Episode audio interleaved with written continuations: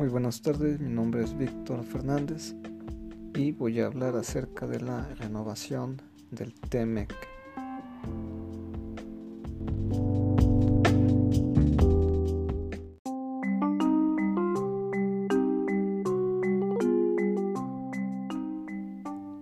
Este podcast está basado en el artículo Un año del TEMEC y muchos por delante de Ana Gutiérrez, coordinadora de Comercio Exterior y Mercado Laboral, publicado el 1 de julio de 2021.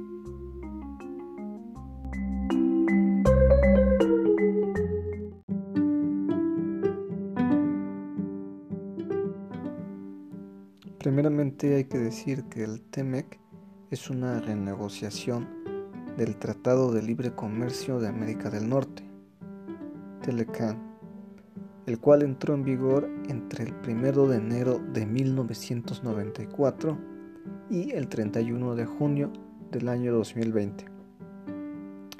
Este a su vez es una negociación que inició en el año 2017, el cual fue modernizado y el TEMEX se firmó formalmente en diciembre del 2019.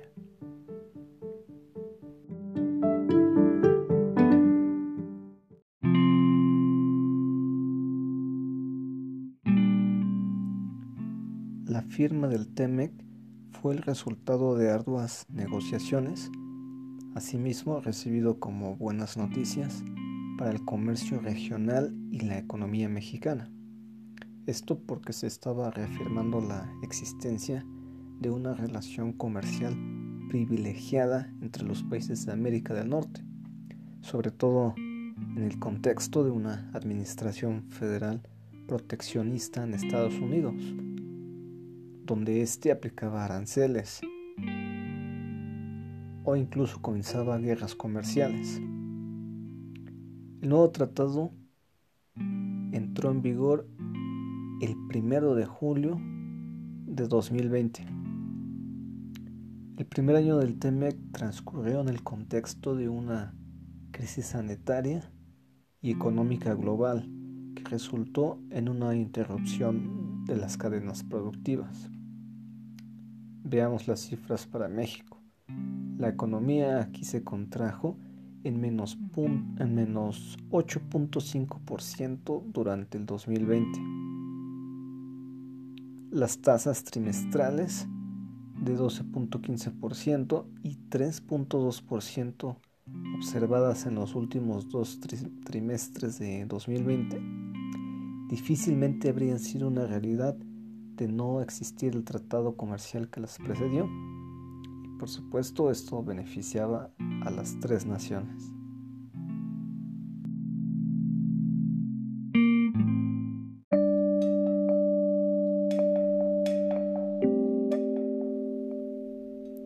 La red de seguridad del TEMEC es innegable, de ahí su importancia para América del Norte y para los tres países que forman parte de este, México, Estados Unidos y Canadá.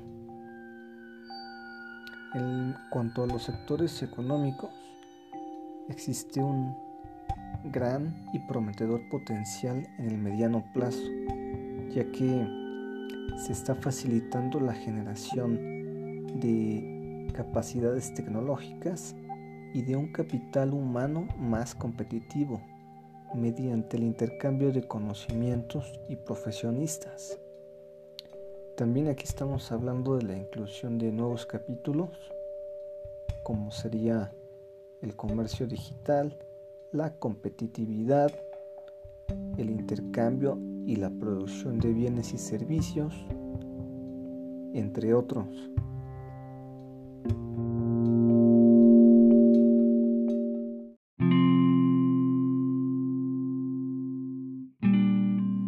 Un aspecto controvertido del TEMEC sería aquel que establece que el mercado energético debe ser abierto y con libre competencia con penalizaciones potenciales en caso contrario. ¿Qué significa esto? Bueno, tomemos el ejemplo o el caso específico de México y la reforma al sistema eléctrico nacional, donde se busca dar la prioridad a la CFE por encima de otros productores. Esto puede representar em, contradicciones o posibles conflictos de intereses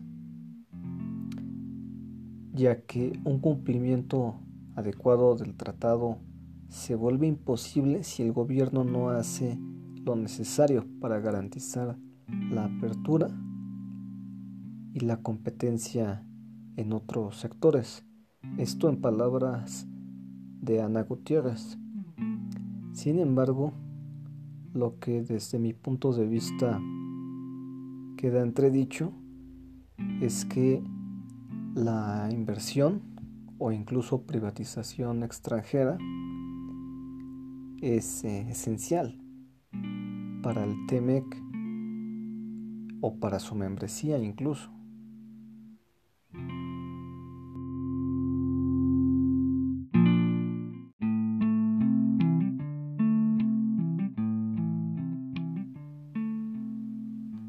Primer año, el TEMEC respaldó al sector exportador de México e impulsó la recuperación económica del país.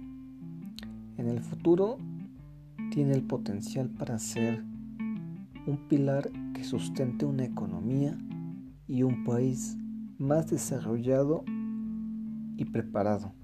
El camino está trazado. Cita textual.